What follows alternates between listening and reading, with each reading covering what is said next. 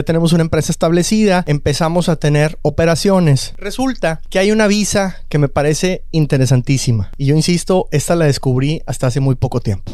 La visa E1, una visa de comercio. Se pueden meter a internet, póngale E1, se pueden encontrar la página inclusive del Departamento de Estado de Estados Unidos y ahí se van a dar cuenta que esta es una visa para comerciantes. Es decir, si tú importas hacia Estados Unidos producto o exportas de Estados Unidos hacia otros países, ahí tú puedes encontrar una visa E1. Si tu principal negocio es el comercio binacional, te puedes encontrar con una visa E1. Interesante. ¿Cuáles son los requisitos de una visa E1? Hay que aclarar, eh, obviamente, eh, este es un comentario general. Yo no soy abogado para darte una asesoría legal eh, específica para tu caso en temas de migración, etcétera. Les platico el, el, plan porque finalmente lo he visto con amigos, con negocios, con nosotros mismos. Esta visa necesita ser solicitada por ciudadanos de ciertos países. No está disponible lamentablemente para todos los países de Latinoamérica, solamente algunos. Segundo tema, que la empresa principalmente comercie entre tu país de origen y Estados Unidos. Tercer tema, el que la va a tramitar tiene que ser el dueño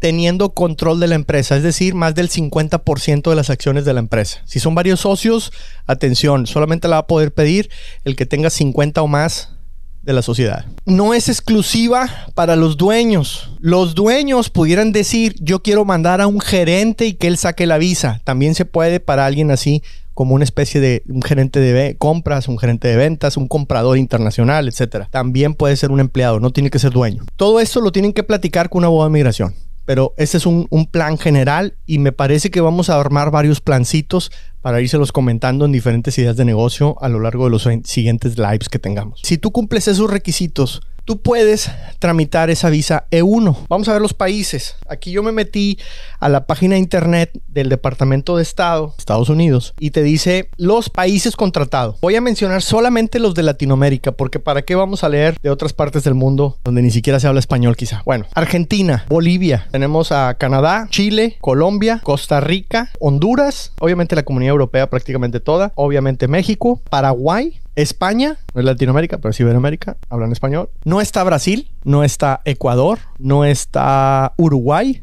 Perú no tienen acceso a la visa E1 y en Centroamérica me falta El Salvador. Hoy me preguntaban, Salvador, Venezuela no está, lamentablemente Venezuela no tiene ningún convenio. Eh, Bolivia sí está.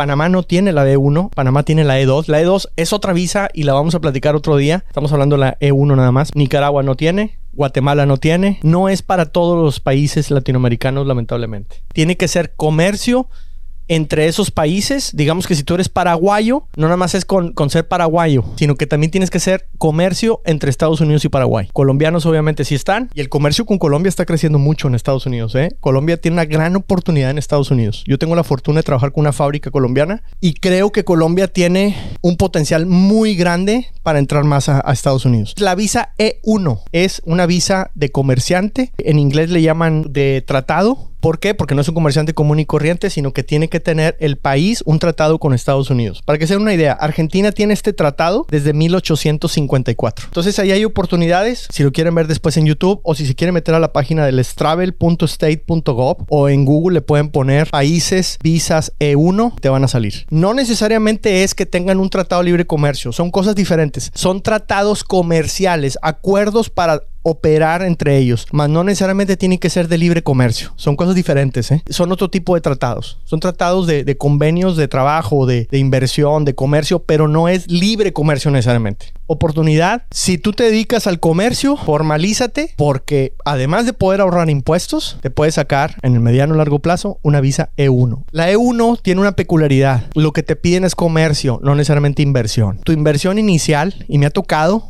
ver visas en las que personas invierten 12, 15 mil dólares y con eso lograron sacar la visa E1, porque ahí no estaban juzgando cuánto invertiste, lo que están juzgando es cuánto comerciaste. Factores psicológicos, 150, 200 mil dólares al año de comercio y con eso demuestras que sí tienes comercio binacional. Puede ser menos porque la ley no te dice una cantidad, te dice una cantidad sustanciosa. ¿Qué es sustancioso queda a criterio. Analicen esta visa porque luego cuáles son los beneficios de tener la visa E1. Alguien me preguntaba, ¿me van a dar la residencia? No, son visas de no inmigrante, con esa no te van a dar residencia nunca, pero se pueden renovar casi infinitamente mientras mantengas la operación del negocio y se sigue requiriendo que tú participes en él. Ventajas de la E1, vas a poder sacar el seguro social, el número de seguro social en Estados Unidos, vas a poder sacar una licencia de manejo y con el tiempo vas a desarrollar crédito. Puedes tener crédito personal y puedes tener crédito para tu negocio, lo cual te va a ayudar a crecer todavía más. Porque aunque ahorita estén muy caras las tasas de interés, normalmente en Estados Unidos son más bajas que Latinoamérica. Y obviamente, si tú quieres, en lugar de vivir en Nuevo Laredo, te podrás ir a vivir tranquilamente a Laredo. O en Reynosa, a McAllen. Tijuana, a San Diego, etcétera.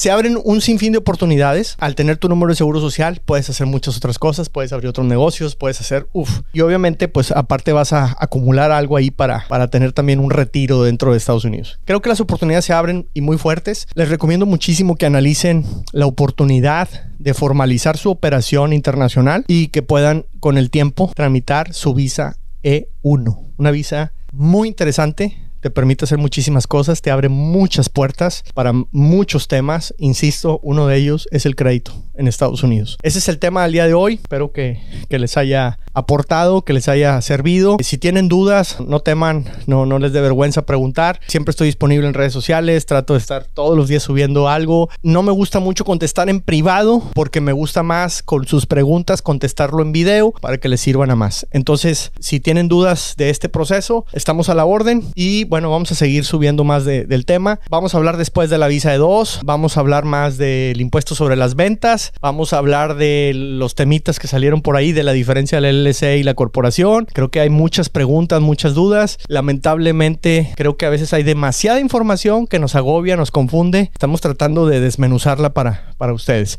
Si a alguien le interesaría tener alguna sesión privada con un servidor o con alguien de mi equipo, pues nos puede contactar. Para eso estamos. Quiero hablar de tres cosas. Estrategias fiscales, estrategias administrativas que son diferentes y estrategias comerciales. El día de hoy presenté un plan comercial increíble a una empresa, dificilísimo de entrar y creo que avancé. Normalmente nadie te dice de un día para otro que sí aquí en Estados Unidos, pero creo que sí. Eh, vienen, vienen temas eh, interesantes. Así es que les agradezco muchísimo. Descarguen mi libro, edmundotreviño.com. Ahí se encuentran el link. Descárguenlo, 100% gratuito. Espero que, que les sirva de algo esa experiencia. Los espero los miércoles a esta misma hora, a las 7 de México, a las 8 de Estados Unidos. Vamos a seguir hablando. Mándenme mensaje de qué tema les gustaría que continuáramos y pues este canal es para ustedes. Fuerte abrazo.